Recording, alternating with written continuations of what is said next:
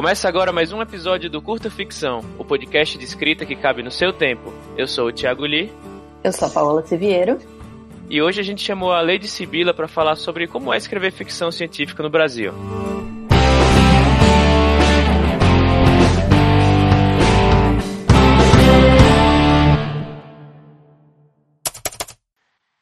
Vocês devem ter visto pela thumbnail que, assim como o último episódio, esse também faz parte da iniciativa O Podcast é Delas, que visa inserir e promover mais mulheres na mídia do podcast. A campanha acontece sempre no mês de março e essa é a sua terceira edição. Para encontrar mais podcast participantes sobre os mais diversos assuntos, você pode procurar pelos hashtags O Podcast é Delas e O Podcast é Delas 2019 nas mídias sociais ou pode seguir o perfil arroba O Podcast é Delas. E hoje é um episódio histórico, pois é o primeiro episódio do Curta Ficção sem a Jana, que está de férias, né? Muito merecidas por um acaso. Sim, sim. É, e como Li comentou, nessa campanha você acha podcast sobre todos os temas e, e assuntos. E para o episódio de hoje, especificamente, a gente chamou a Sibila para falar sobre os desafios de escrever ficção científica no Brasil. A Sibila é geógrafa, escritora e também mestre em paleontologia. E ela também é responsável pelo Momentum Saga, que além de outros temas, sempre tem conteúdos maravilhosos relacionados à ficção científica e feminismo. E enfim, a gente teria mil perguntas para fazer para Sibila, mas para ficar dentro do limite de tempo, a gente planejou três, né, para cobrir o que a gente acha mais importante para quem escreve ou para quem quer escrever ficção científica. E antes de mais nada, se apresenta, Sibila, para os nossos ouvintes, conta um pouco mais sobre o que você faz e as coisas que você escreve. É, primeiro, muito obrigada pelo convite. É, acho que o Curta Ficção é uma das melhores iniciativas da, da, da podosfera, né? Eu ia falar podcast, podcastofera ia ficar pior ainda. é, eu, eu, tenho já um, eu tenho um blog já há nove anos e eu, principalmente sobre ficção científica, mas eu falo de literatura, de representatividade, dicas de escrita e etc. Mas eu escrevo já há muito tempo deixa eu ver, acho que há uns 25 anos, mais ou menos, ou seja, eu comecei a escrever com um ano de idade, né? E eu escrevo principalmente ficção científica, publico meus e-books na Amazon. Minha formação é em geografia, na, é, especialmente a área de geografia física, e eu sou professora da rede estadual, apesar de eu não dar mais aula no, no momento. Né? Então, hoje eu me dedico principalmente à escrita e ao blog, né? o bloguinho da Capitã, como todo mundo chama. Uhum. É, tem postagens semanais, tem resenhas, eu trabalho muito com, com ficção especulativa no geral. Né? E também faço parte da equipe da Terceira Terra, onde a gente apresenta os podcasts do Holodeck, que é um podcast de ficção científica, e o Espalho Planeta, onde a gente fala de literatura de ficção especulativa. Então, terror, fantasia, ficção científica, a gente fala tudo por lá. A gente está muito feliz aqui em receber a Sibila no, no, podcast, ela que também é companheira de editora aí da Paola e da Jana. Verdade. É, no final. As damas. As damas. Uhum. E já para começar então aqui, Sibila, é, a gente queria conversar um pouco sobre o mercado da ficção científica no Brasil, né? especificamente no formato da literatura. E quando a gente vai numa livraria procurar obras de ficção científica, né, tem os, os clássicos, né, como Frankenstein, 1964, Eu, Robô e outras obras gringas, né, que estão fazendo sucesso, como até Star Wars, por exemplo, hoje em dia, ou livros de nomes relativamente novos, como A Longa Viagem para um Pequeno Planeta Hostil, da Beck Chambers, mas, no geral, não é fácil achar obras de autores nacionais publicados em grandes editoras que estão amplamente nas livrarias. Dá para citar aqui né, o Eric Novello, a Aline Valek, mas tem outros grandes nomes por aí publicando, por editores menores ou forma independente, né? Um desses nomes é inclusive o seu. Né? E eu queria te perguntar o seguinte, né? O, o que você acha que tem limitado, ou se alguma coisa tem limitado a decolagem das obras de ficção científica nacionais? Tem alguma falta de interesse do público, ou um preconceito com as obras, crise de mercado, né? Tem pouca gente produzindo esse tipo de conteúdo, falta incentivo, enfim. Né, levando em consideração tudo isso, né, o que, é que você acha que, que é esse cenário atual do, da ficção científica brasileira na literatura? A ficção científica ela sempre foi vista como um gênero marginal dentro da própria literatura. Né? Ela era considerada uma literatura com L minúsculo por muita gente. Então, ela, é, dentro da academia, ela não era muito estudada pelos grandes teóricos literários. assim. Então já começa por aí. Você tem um gênero que é tido como marginal. É, você tem também dentro das editoras não há, assim, muitas delas não existiam nichos ou selos que publicassem estes livros, tirando os grandes clássicos, né, 1984, os livros do Asimov, do Clark, um, alguma coisa do Philip K. Dick, tirando isso não, não chegava nada de novo aqui. Até 10 anos atrás era muito difícil você achar obras novas e recentes de ficção científica no Brasil. Você achava os clássicos, mas você não achava nada mais novo. Uh, tem também a questão do preconceito dos leitores. Tem muito leitor que você chega e fala de ficção científica, ele já dá aquela reviradinha de olhos e fala, ah, tá, sei, aham, uhum, ficção científica. A pessoa não dá nenhuma chance para o gênero ou para o livro. Uh, até dois pesquisadores fizeram uma, um experimento em que eles escreveram uma, um conto de mil palavras que era exatamente o mesmo, o enredo era o mesmo. Só que tinham duas versões. Uma era uma, uma crise familiar aqui, numa cidade qualquer, tipo Nova York, Roma, e a outra era o mesmo drama familiar numa estação espacial. Quem leu, quem já tinha um preconceito com ficção científica não conseguiu entender o enredo que se passava na, na estação espacial. Era o mesmo. Uhum. Era o mesmo. Então, você vê, a pessoa já chegava com preconceito e não conseguia ler. E, claro, tem a questão também da gente ter, ser, é, fazer parte de um país em que a leitura, os níveis de leitura são baixos, o ensino é precário, uh, o livro, para a maioria das pessoas ainda, é caro.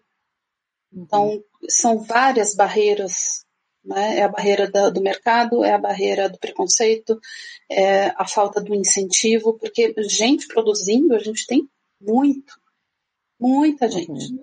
Mas a gente está muito restrito ao mercado independente, autopublicado e indie. Se você pegar uhum. qualquer é, editora de menor porte, você vai achar muita obra de ficção científica, de fantasia, de terror. A própria Amazon, né, o Uhum. A parte da autopublicação da Amazon está repleta de gente escrevendo. E, e, e, por que, que a gente não alcança o grande público? Como, como que isso acontece? Eu acho que falta uma ponte maior entre o escritor e as editoras de grande porte. Que a gente vê que tem, tem gente conseguindo, o próprio Novelo, a própria Aline. Então, essa ponte precisa ser feita. Eu acho que agora a gente está vendo mais iniciativas nesse sentido, agências literárias voltadas para isso. Uhum. Um, a própria Casa Fantástica na, na, na, Flip foi uma vitrine imensa, lotada todos os dias, né? Contato ali, gente que a gente só vê na internet, a gente vê no dia, no, no evento, foi muito legal. Então, o mercado hoje já está bem diferente do que era 10 anos atrás, mas a gente ainda precisa, né? Chegar mais no público. Como que a gente sai da bolha? Sair da bolha que tá, tá difícil, tá complicado. É, e realmente, assim, nas, é, o que você falou sobre o preconceito, é, dá a impressão, assim, de que as obras bem aceitas, até dos clássicos, assim, é, não sei, que o próprio leitor tem uma, uma visão daquilo, por exemplo, se olha é, 1984, mesmo o outro do, do Or, lá do A Revolução dos Bichos, é, parece que tem uma mensagem muito, assim, educativa no sentido de que todo mundo já conhece qual é aquela mensagem, aí isso traz né, um renome, uma validação para aquela obra, né? E aí você vê até gente que normalmente não leria ficção científica, é, procurando e tal, mas realmente eu sinto que existe esse, esse preconceito muito grande. E eu me pergunto assim, se, se dentro do próprio nicho de, de leitores de ficção científica no Brasil, se não existe também um, um preconceito pelo que é produzido é, aqui, né? Pelo que é produzido pelos autores nacionais.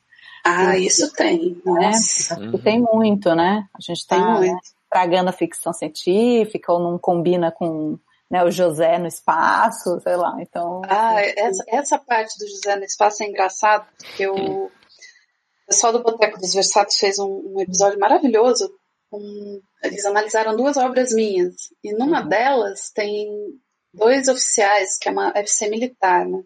Tem dois uhum. oficiais com sobrenomes brasileiros. Uhum. E eles acharam estranho. Porque era brasileiro. Silveira, o outro era. Ah, não vou lembrar o outro nome. O livro é meu e eu não lembro, né? Uhum. Mas. Beleza. Mas um era Silveira, o outro não me lembro qual que era. E eles acharam engraçado. Uhum. Eu falei, ah, olha a síndrome do Capitão Barbosa aí, né? Uhum. De você achar que o que é produzido por nós não é bom ou não vai ser divertido. Não sei por quê, né?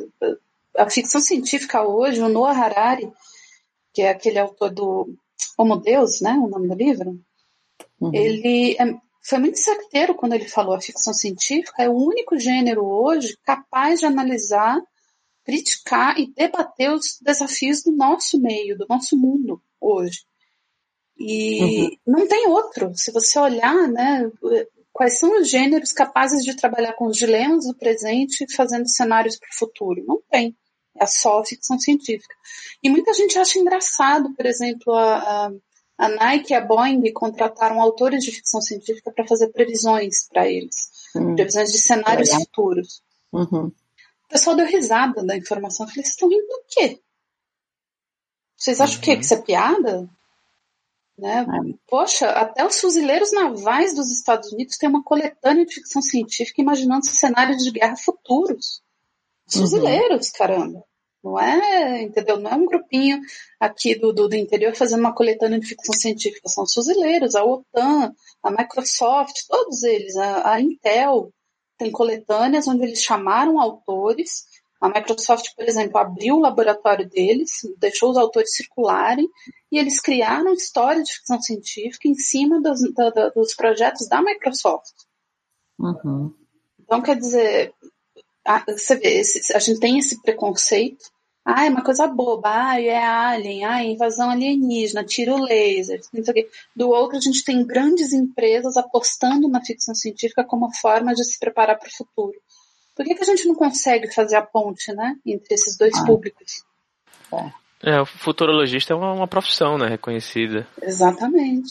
E no Brasil a gente tem é, N condições de fazer discussões sobre a nossa situação presente, sobre o, os cenários do futuro, especialmente o afrofuturismo é uma coisa que eu acho que no Brasil tende uhum. a crescer cada vez mais, especialmente pelo nosso passado escravocrata, uh, uhum. o, o, nosso uh, essa abolição que praticamente não libertou ninguém. Né? Uhum. Se liberta no papel, mas econômica e socialmente as pessoas continuam na mesma situação. Então, uhum. olha quantas discussões legais poderiam ser feitas daí. Eu acho que o afrofuturismo e até o, a, a ficção científica que mexe com o clima, né? com uhum. alterações climáticas, mudanças climáticas, isso é uma coisa que o Brasil pode desenvolver muito e gerar ótimas discussões. Mas, de novo, como que a gente sai da bolha? Né? Uhum. Como que a gente mostra para o público que, olha, a nossa produção é boa, é diversa, a gente só precisa aparecer.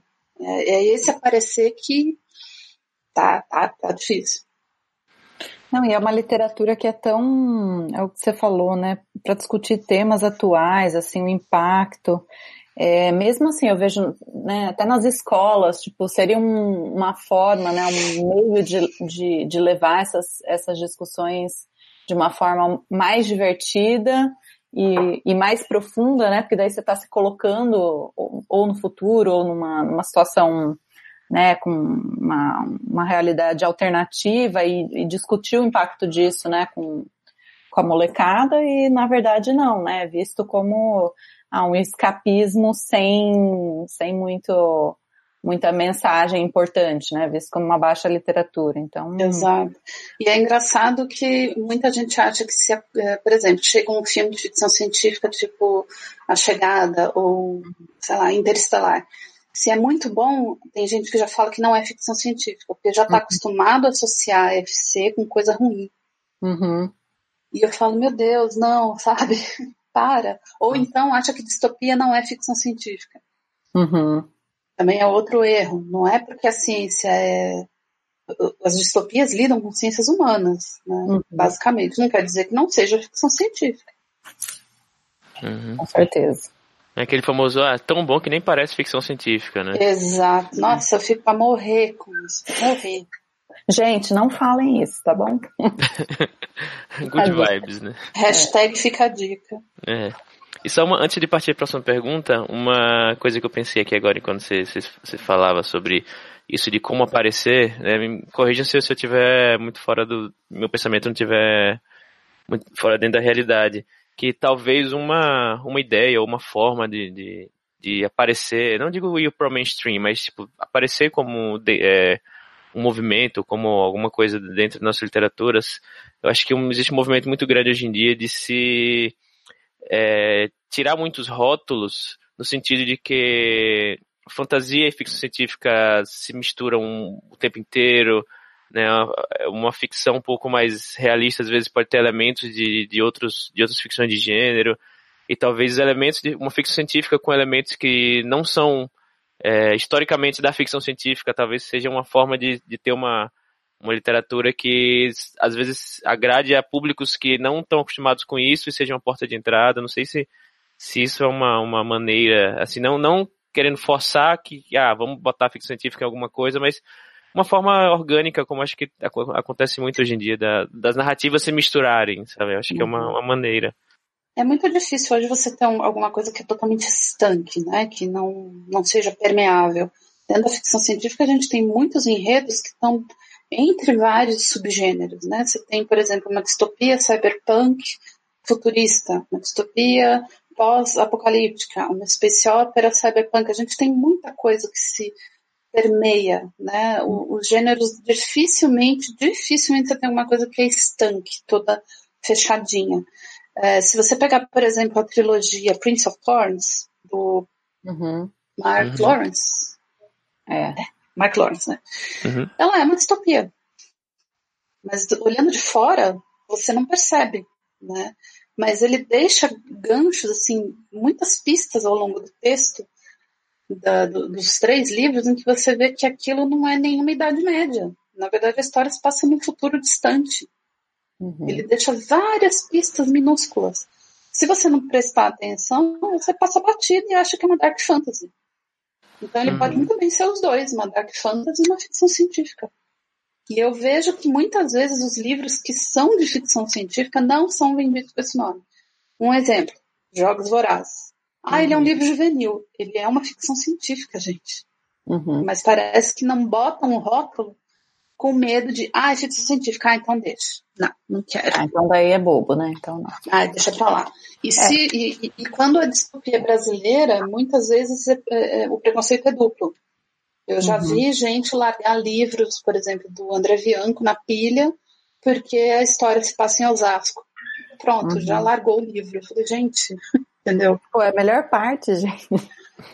Nossa, tem uma cena no livro dentro do André Bianco, em que ele comenta que a, o pessoal está subindo a, a, a, rua e eles param numa esquina onde existia uma loja de instrumentos musicais. Eu trabalhei nesta loja.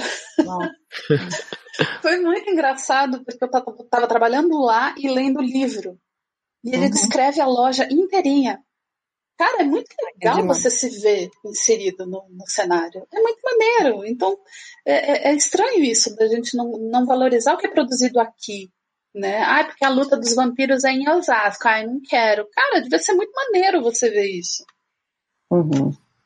Ah. Não, e distopia no Brasil, a gente ainda tem um problema que tá muito difícil escrever, né? Porque você já tá, tá com dificuldade de separar da realidade, né? Tá Exato. complicado. Se a gente se a gente tivesse escrito lá atrás, todo mundo ia falar que era exagero, mas enfim. Exatamente. Assim como o conto da Aya, né? Todo mundo fala que, ah, que exagerada. É, pois é. E, e só uma, um, um, último comentário desse ponto do Lee, assim, essa questão que não é tão distante, Lee, eu acho que é muito o que acontece com Black Mirror, por exemplo, né? Você vê muita gente que não é às vezes, da ficção científica falando, porque eu acho que as pessoas gostam muito de falar mal de tecnologia. Então, meio que cabe, uhum. tipo, olha aí o perigo e tal. Então, é ficção científica, mas aquela coisinha que você consegue imaginar dentro da sua realidade. Então, talvez as pessoas achem que a discussão é mais próxima, né? Do, do não, e detalhe, Black Mirror não tem nenhum tema ali que não seja familiar à ficção científica. Uhum. Ter sido escrito antes já, né? Exatamente. Acontece que o que, que é inovador em Black Mirror? A mensagem, a forma como ela passa a mensagem para as pessoas. Porque uhum. todos aqueles temas já foram trabalhados antes. Mas uhum. por preconceito, por desconhecimento, por falta de acesso, a pessoa não conhece.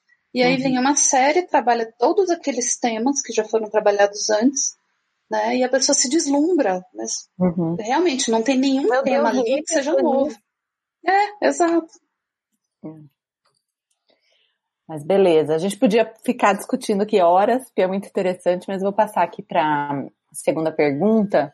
Então, assim, pensando aqui no, nos ouvintes, né, que são principalmente escritores, então a gente falou sobre essa parte de mercado, mas agora a gente queria falar um pouquinho da, da etapa anterior, né, sobre o processo de escrita em si.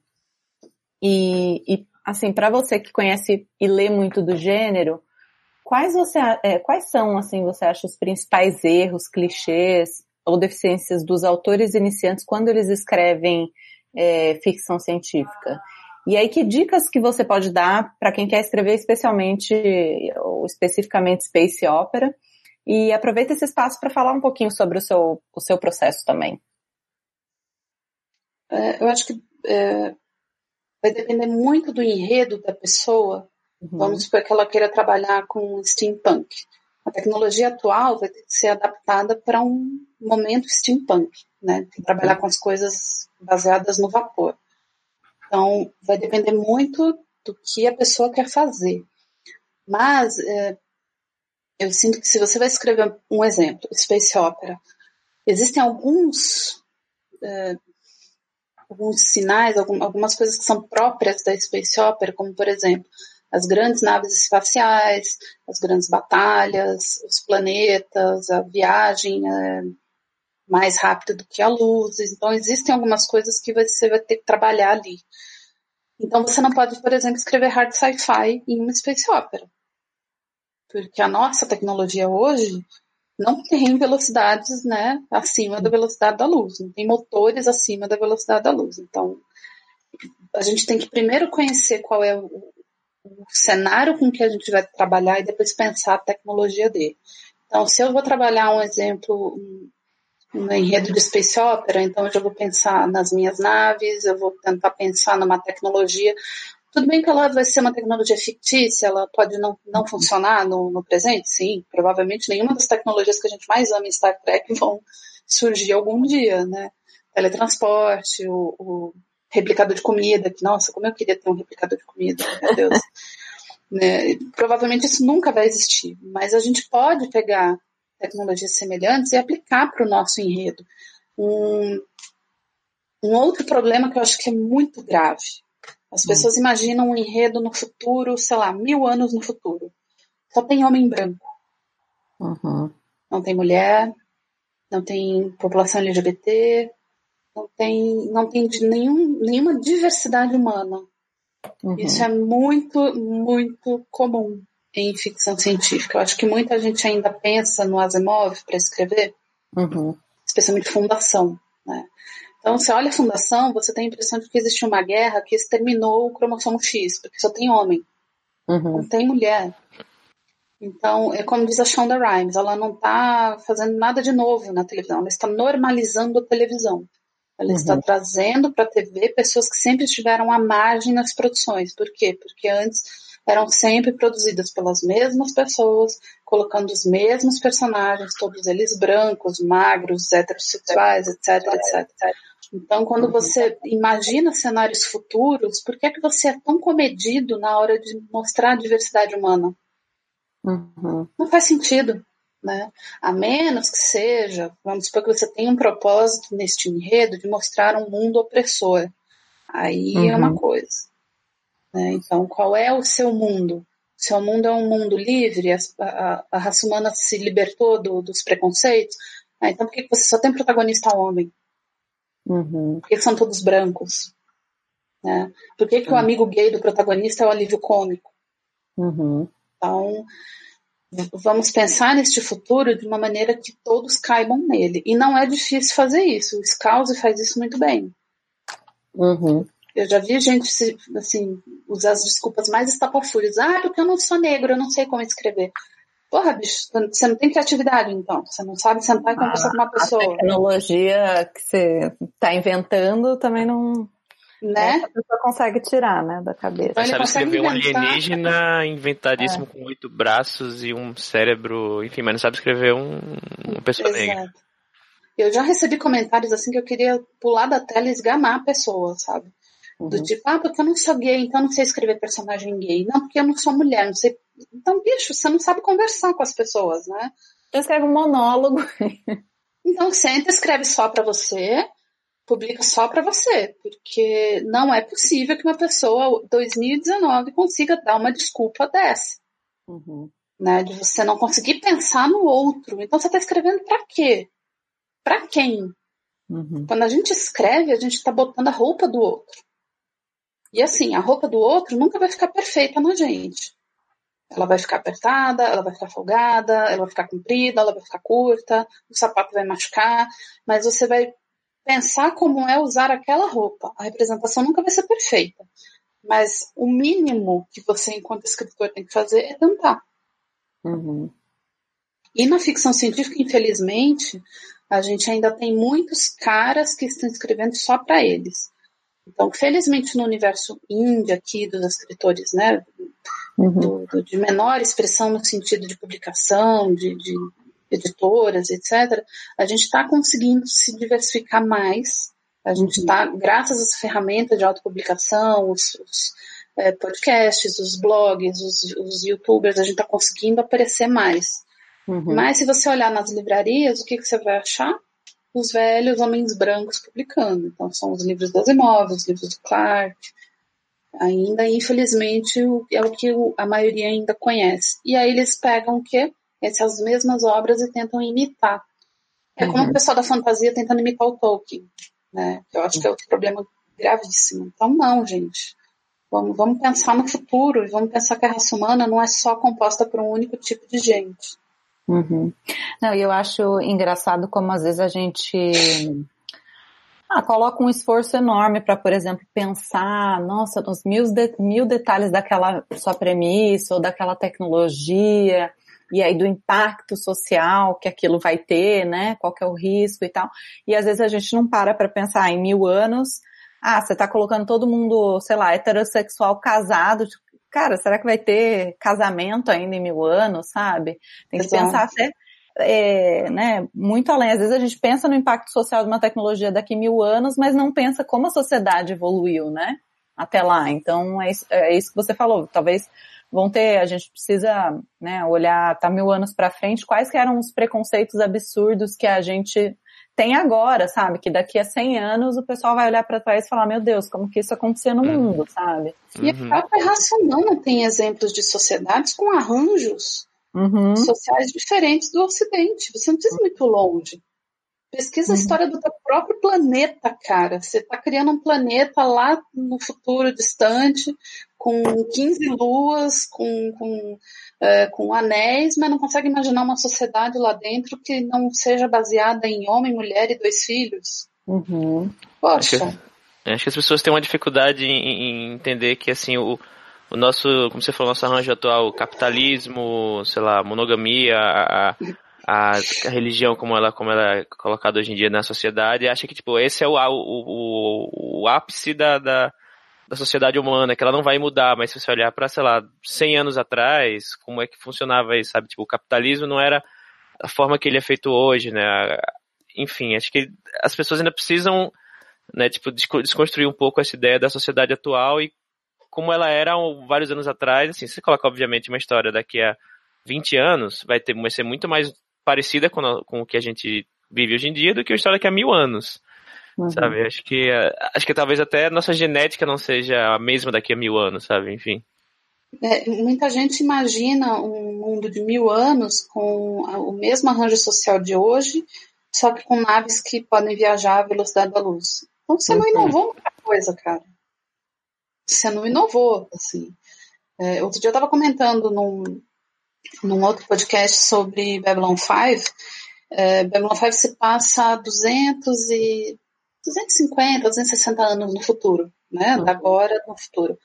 E, por exemplo, é, eles têm várias denominações cristãs novas que surgiram quando eles fizeram contatos com alienígenas. Hum. Então, os roteiristas se preocuparam em pensar nisso, né? O impacto uhum. nas religiões de um contato com raças alienígenas. A Igreja Católica tem uma papisa É bem uhum. legal. Tem uma hora que a TV anuncia, papisa fulana, pede que o planeta se una em oração, pipipi, pipopó. Então você vê, uma série de televisão conseguiu já pensar né, que 250 anos no futuro é um pulo, né, se a gente for pensar uhum. numa escala astronômica. Mas já tem mudanças bem pontuais que já indicam uma evolução no, na forma de pensar. Uhum. E aí, mil anos no futuro, você vê só enredos com homens brancos. Gente, ah. assim não dá para defender, né? É. E eu tenho a impressão que não só que esse tema né, da, da diversidade, né, de, de tudo, assim, entra, é, é um pouco, né, às vezes as pessoas não param para pensar nisso e não dão a, a atenção devida como é dado, por exemplo, para tecnologia, para a premissa em si que move aquela história. E eu, eu não sei se você tem essa impressão, Sibila, mas eu sinto assim, e eu acho que até uma coisa que eu, eu tenho lido muito sobre, é, e que o pessoal fala, né, que a gente tem que evitar, que às vezes você quer carregar a história só baseado é, naquela tecnologia, entendeu? O enredo inteiro gira em torno dele, e aquilo é o que move o enredo para frente, não é, os conflitos, por exemplo, dos personagens, sabe? É, então você pensa muito assim no, no, na premissa, mas não pensa tanto é, no plot da história ou em quais os personagens que vão estar tá sendo impactados com aquilo, sabe? Uma coisa um pouco mais, é, não sei, abrangente, assim, sabe? tenho a impressão. E a ficção científica ela lida muito mais com o impacto dessas tecnologias ou destes eventos, uhum. uh, destas situações, o impacto que eles causam na sociedade, do que você falar do, da tecnologia FTL, de, né, uhum. acima da, da velocidade da luz, acima da velocidade da luz. Isso, é, a ficção científica é isso, é você trabalhar estes uhum. impactos. Mas uhum. tem gente que acha que ficção científica é um tipo um manual de trator, né? Em que você vai fazer uma descrição uhum. longa sobre o núcleo, né? De dobra da nave. Até o hard uhum. sci-fi, que é tido, para muita gente, o hard sci-fi é tido como a verdadeira, entre aspas, aqui, né? A uhum. verdadeira ficção científica. Para mim, a verdadeira ficção científica é aquela que lida com os dilemas humanos, trabalhando com a questão da ciência, seja ela qual for. Uhum. Pode ser a sociologia, pode ser a biologia, não, não uhum. importa. É, e, e, eu sinto que tem gente que considera apenas o hard sci-fi como sendo uma verdadeira ficção científica. De repente, os Jogos Vorazes já não é mais. Não, gente. Uhum. É tudo dentro do mesmo guarda-chuva.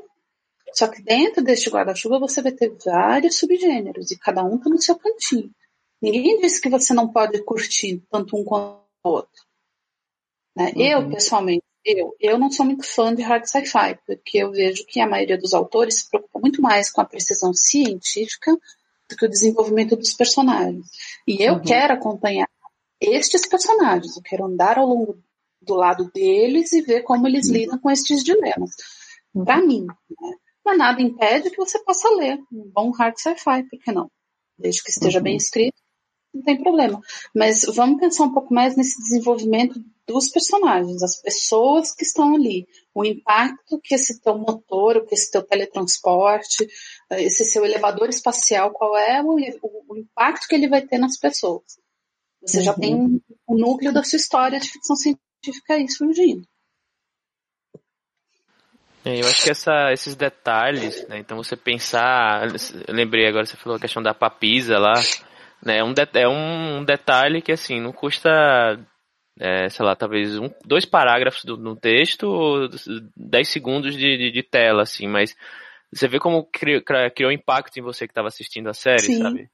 Eu acho que são Exato. essas coisas que você, ou seja, não é questão de você, ah, faz sua história, termina minha história, tá, agora vou pensar em colocar, é, em pensar nas questões de é, diversidade e tal, não, ela tem que estar, tá, ela tem que estar tá na, na, sua fundação da, da sua história, né, porque é, é a fundação da sociedade que você está criando. Aí. Então, se você só colocar isso como um, um pensamento no, no, ah, vou, vou, vou, colocar uns personagens diversos aqui, você não está você tá fazendo desserviço a, a sua história e a quem, quem tá lendo também. Né? Sim. Uhum. É, em alguns contos eu tenho personagens que são casados ou têm relacionamentos oficiais, né, ditos oficiais, uhum. que têm registro, e eles têm co-marido, co-esposa, Hum. São relacionamentos compartilhados.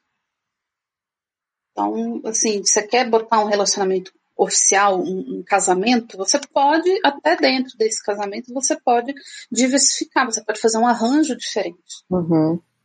Né? Tem episódios de Star Trek em que eles mostram que para a população sobreviver, cada mulher tinha que ter três maridos. Né? Então, o que, que te impede? Nada. Uhum. A ficção científica é justamente isso. Ela te dá ferramentas para fazer qualquer tipo de discussão, qualquer um, qualquer. E, e, eu sinto que as pessoas não ousam o suficiente, elas não conseguem ir além do que os autores clássicos, por exemplo, fizeram.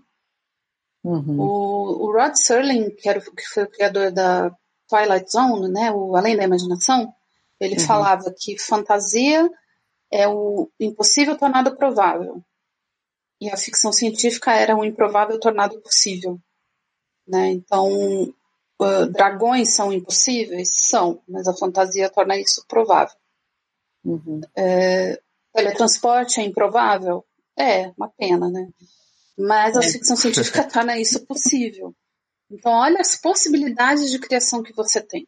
Uhum. Né? Você ficar no mais do mesmo, desculpa, você não vai se destacar, você não vai fazer nada de novo. É, e eu acho que assim, se tem algum espaço no, no mercado, né, que, que a gente está falando que é, para escritores e tal, se já é difícil, sabe, você tentar copiar o que um autor fez há décadas atrás e que não tem nada de novo e ainda você tem todos esses problemas de representação, não vai te levar muito longe, né? Você vai ter um nicho ali, é o que você falou, escrevendo para você mesmo, né? Porque é, a questão de, é, de, de de trazer diversidade, trazer uma boa representatividade, você tem outros públicos, né, que, que, que, querem ser atendidos. Então, não é uma questão de só, ah, é politicamente correto. Não, as pessoas querem ler sobre isso, entendeu? Isso é só... né, faz dinheiro, então... É... E é só olhar o prêmio Hugo. Né? Exato. Né? Quem que ganhou os, os, as últimas três edições do Hugo na categoria Melhor Romance? A Annika Jameson. Uhum. É uma mulher ela é gorda, ela é negra e ela fez algo que nenhum autor jamais fez na história do Hugo. Ela levou o, o prêmio de melhor romance em cada livro da trilogia da Terra Partida. Uhum. Então, assim, é, não só ela, como a Nineira Corafor, a Charlie Jane Anders, a Becky Chambers, a Cameron Hurley, a gente está vendo muitas mulheres escrevendo é, e, e, e, assim, a Charlie Jane Anders, ela é uma autora trans e o primeiro livro dela é, é uma história de do, do, é um casal hétero. As pessoas acham que só porque o autor ele, ele é queer, ou ele é LGBT, ou ele é negro, que ele automaticamente vai criar uma história em que não tenha pessoas é, padrão, né, entre aspas. Uhum. Gente, não é verdade. O enredo é daquela pessoa, ela vai escrever do jeito que ela quiser. Você só ganha com a diversidade. Todos uhum. nós. Uhum. Porque uhum. eu já recebi muitos comentários no blog de gente falando assim: ah, eu achava que ficção científica não era para mim. Eu nunca encontrei coisa que me agradasse. Olha, eu conheço partilha deste sentimento, viu? Porque foi só depois que eu comecei a pesquisar mais a fundo, de, de, de realmente trazer textos, de, de, de ler os autores de fora. Eu sei que eu tenho um privilégio muito grande de poder ler num segundo uhum. idioma, que a maioria não tem. Então eu posso ir atrás de, de, de, ler essas histórias. Foi quando eu vi que o que a gente tem aqui ainda é muito pequeno comparado ao que é publicado lá fora. Uhum. É, é uma pena, porque existem enredos incríveis, fazendo excelentes discussões, uh, realmente empurrando os limites do gênero e não, não conseguiram chegar aqui ainda. Eu imagino que mais cedo ou mais tarde eles acabem vindo. A gente vê, por exemplo, a ação da Morro Branco, da Dark Side, uhum. né, a Suma, que estão trazendo nomes que nunca vieram para cá, o que já é muito bom. Mas é, é, esse público carente de histórias de ficção científica existe. Uhum. E essas mudanças que a gente vê no Hugo, no Nebula, no Locus, que são os grandes prêmios do gênero, a gente vê essa mudança no público e nos, no, nos próprios jurados. Uhum. Não é à toa que em 2014, 2015, é, os supremacistas brancos da ficção científica tentaram sequestrar o prêmio. Uhum. É, Ah, porque a ficção científica nunca foi assim. Filho, desculpe, você não conhece ficção científica. Uhum. Porque você dizer que mulheres, negros, gays, trans, não binários nunca estiveram dentro da ficção científica, então você conhece bem pouco, muito pouco mesmo, pouquíssimo. Leia mais. Leia muito mais, volta lá atrás. Vai lá atrás, no, na, na, fundação do gênero, vê quem que escreveu. Mary Shelley. Quem que era o personagem do livro dela? Uma criatura que era renegada por todos, que ela não tinha o amor de ninguém, era o estranho, o, o, o oprimido, era aquele que vivia à margem da sociedade. Que é justamente aquele né, aqueles grupos que os, os sequestradores do prêmio Hugo estavam tentando combater. Então a gente sempre teve aqui. Sempre. Né? E a gente carece dessas histórias. Coisa que há 30, 20, 30 anos atrás a gente não tinha, hoje com a, a internet, as autopublicações, as plataformas de financiamento coletivo, né? Uhum. A Back Chambers, por exemplo, conseguiu assim. Então, ainda bem que a gente está vivendo esse momento. Eu só espero que ele aumente cada vez mais, porque a gente só tem a ganhar. Uhum. Sim. E partindo agora que você, a gente já come, começou do Frankenstein, né? então trazendo agora pro, passando por todos esses anos aí que a gente mencionou tal, agora a pergunta é sobre tendências, né? sobre o momento de agora. Né? A gente viu uma, uma onda muito forte de distopias de Young Adult, né, alguns anos atrás, até com Jogos Vorazes, e nos últimos dois anos parece que teve muita coisa também de space opera, né? Cenários distópicos mais adultos, né? Algumas coisas também relacionadas a super-heróis, até com o Brandon Sanderson e tal. E felizmente a gente viu também o tema da representatividade sendo discutido de forma mais profunda, tudo isso que a gente falou por aqui, né? Que causou até um certo furor entre esses é, defensores da verdadeira ficção científica, né? E alguns até chegando ao como dizer que isso estava destruindo a ficção científica, né?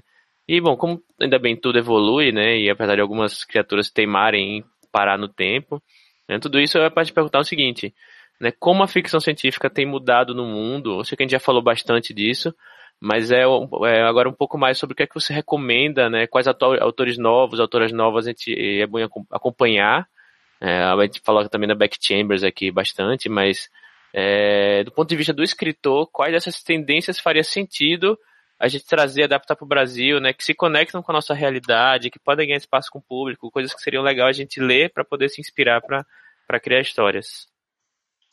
Eu acho que cada vez mais o afrofuturismo vai crescer muito. Uhum. Ele ganhou muita projeção com Pantera Negra, com a Janelle Monet, a própria Ellen Oléria, né? Então, eu acho que o uhum. afrofuturismo tende a crescer muito, não só no Brasil, mas no mundo em si. A gente já vê a própria Neide Corafor que está é, publicando muito afro, afrofuturismo. Uh, Bint ainda não chegou no Brasil, mas eu sei que está vindo pela Record, se não me engano. Já chegou o Bruxacata, né? Uh, acredito que livros que trabalhem com mudanças climáticas serão também outras apostas. O Kim Stanley Robinson já está escrevendo sobre isso. Uh, é, tem uma outra autora que eu li já há uns bons anos, é que infelizmente muitos desses títulos estão em inglês. Né? Uhum. Então, quem tem a oportunidade de ler em inglês, vocês vão achar muita, muita coisa. No Brasil, o que está chegando ultimamente? A gente tem a gente tem os livros do, do Fábio Cabral, né, uhum. pela Malê. A gente tem a Lua Enzaila, que também está escrevendo muito para futurismo.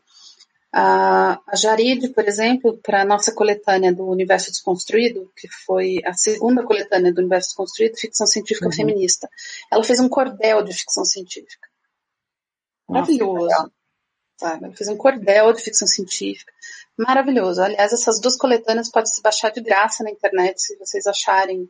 Só, só colocar Universo Construído, volumes 1 e 2, vocês acham. Inclusive no meu blog tem os links Uhum. É, pode ler no tablet, no celular, no Kindle, no Kobo, no vai fundo.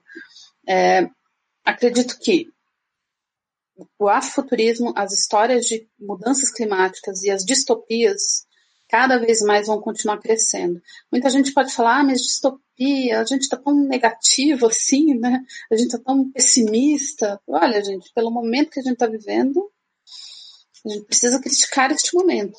Uhum. Né? E nada melhor do que a gente criticar usando a distopia.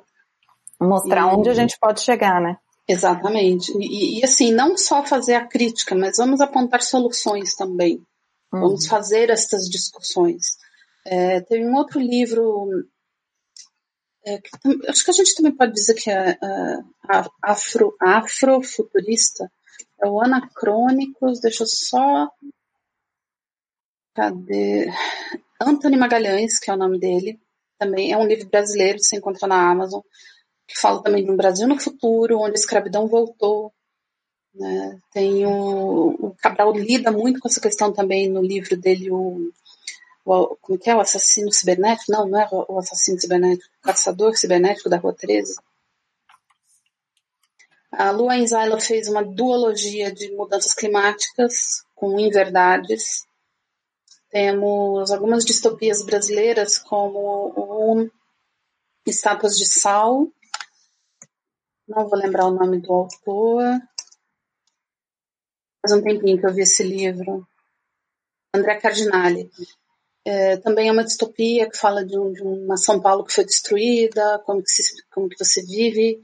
Então, é, esses, tema, esses temas distópicos podem parecer muito pessimistas, né, muito negativos, é, não é que a ficção científica é negativa ou pessimista. Não, não é.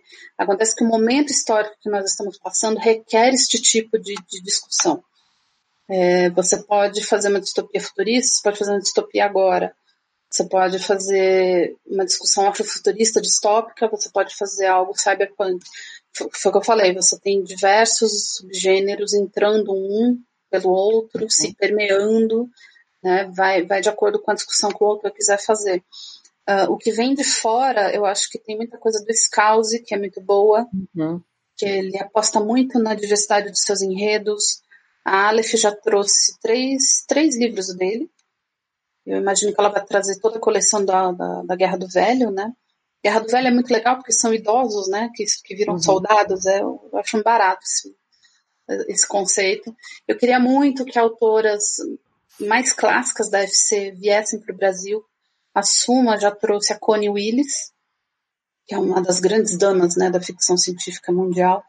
Já trouxe dois volumes dela, mas eu gostaria que viessem outras. A gente ainda não tem, por exemplo, a James Tiptree Jr., a gente não tem a Lois McMaster Bujold, a gente não tem a Joanna Russ.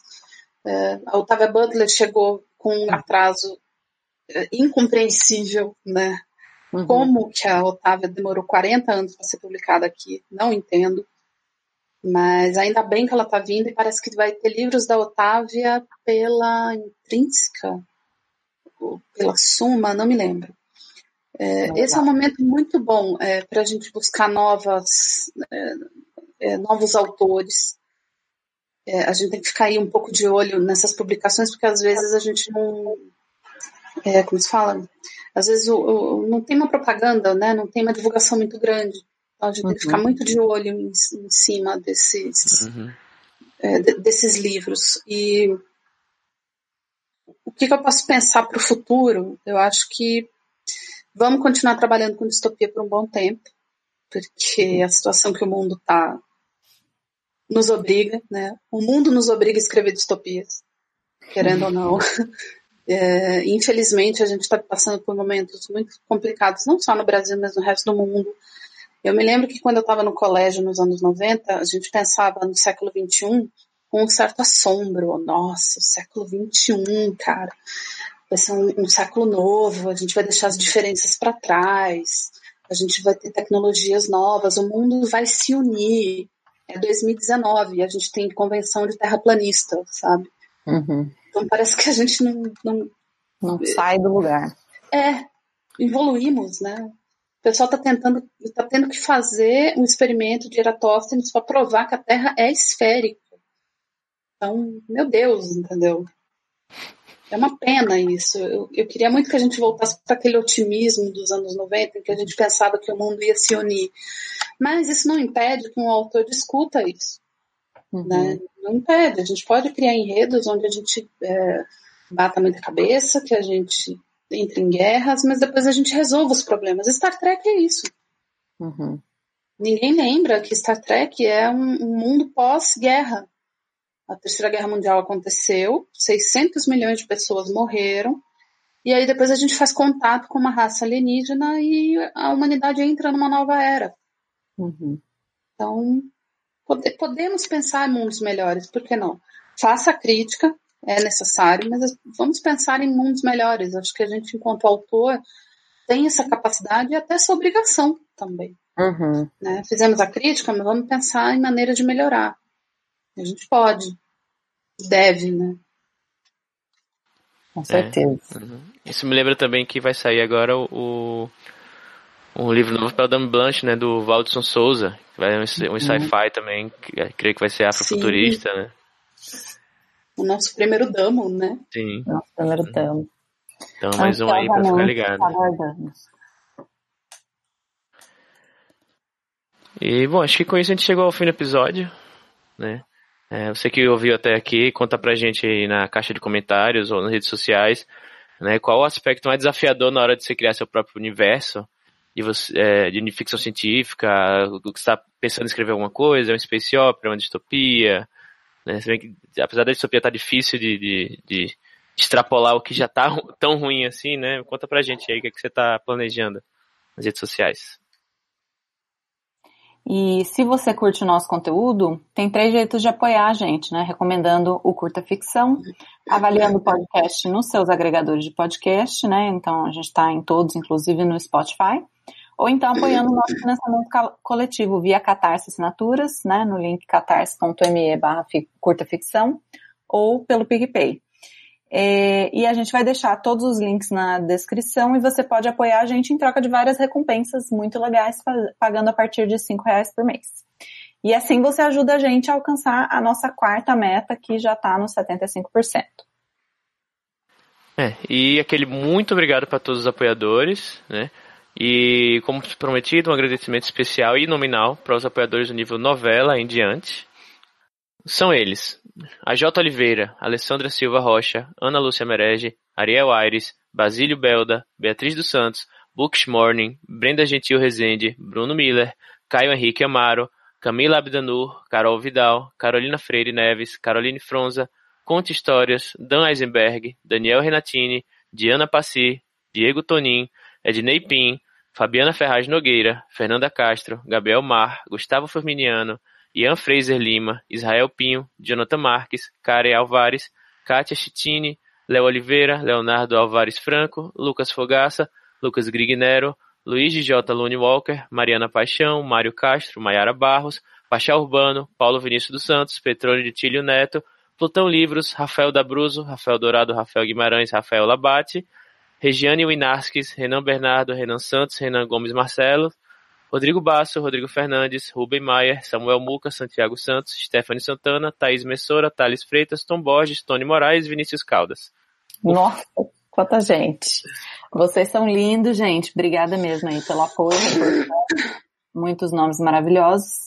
É, vamos para os jabás, então? É, e aí a gente queria começar pela Sibila, Sibila, deixa os seus contatos, as suas redes sociais, fala mais sobre as suas obras e os serviços que você presta e tudo mais. A gente vai deixar os links no, no post do comentário, mas você pode aqui dar um, um resumão. Bom, você encontra a Capitã no blog Momentum Saga, Momentum Saga, tudo junto, ponto .com, só ponto .com, sem o BR.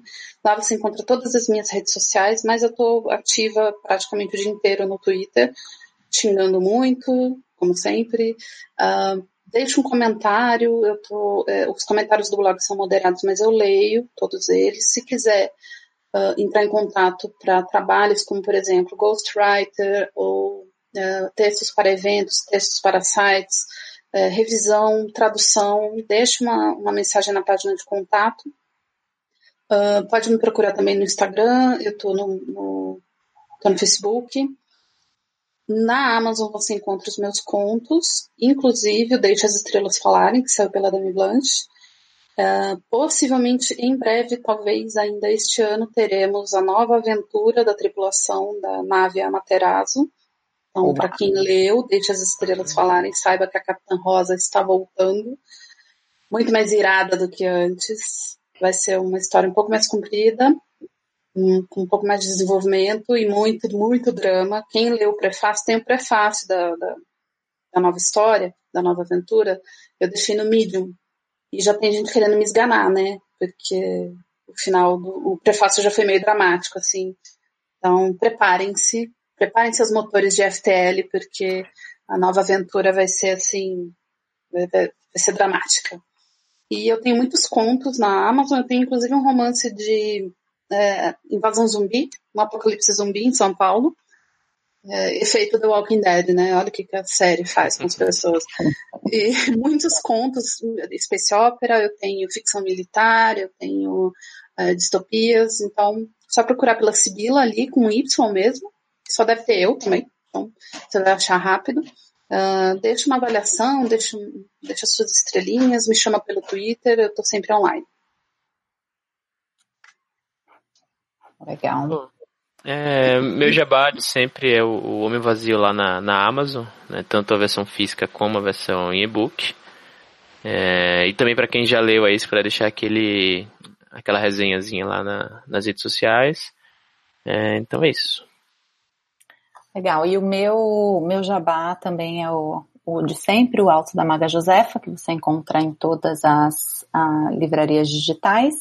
E eu queria fazer um outro na verdade é um meio jabá. É, abriram, inclusive vou, vou incluir, é para mim e para o Li, esse daí, é um jabá duplo.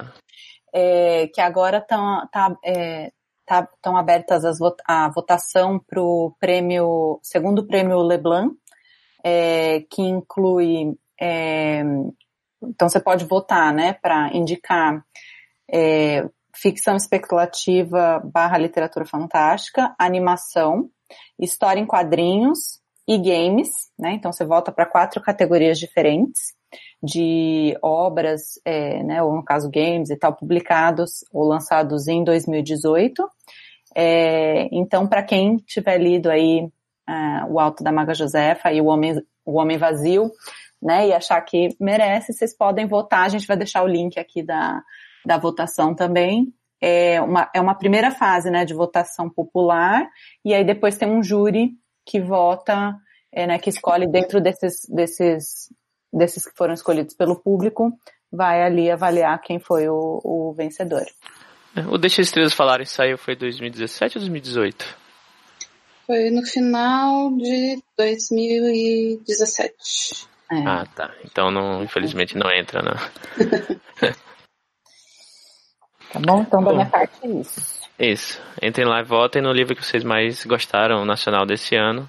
Seja nosso ou não, mas se for, a gente agradece. e obrigado, Sibila. É uma honra ter você aqui falar da, de ficção científica. Eu que agradeço. Muito obrigada. Foi muito legal, adorei. E esse foi mais um episódio do Curta Ficção, o podcast de escrita que cabe no seu tempo. Eu sou o Thiago Lee. Eu sou a Paola Siveiro. E a gente volta com mais um episódio daqui a duas semanas. Tchau e até a próxima. Obrigada, gente.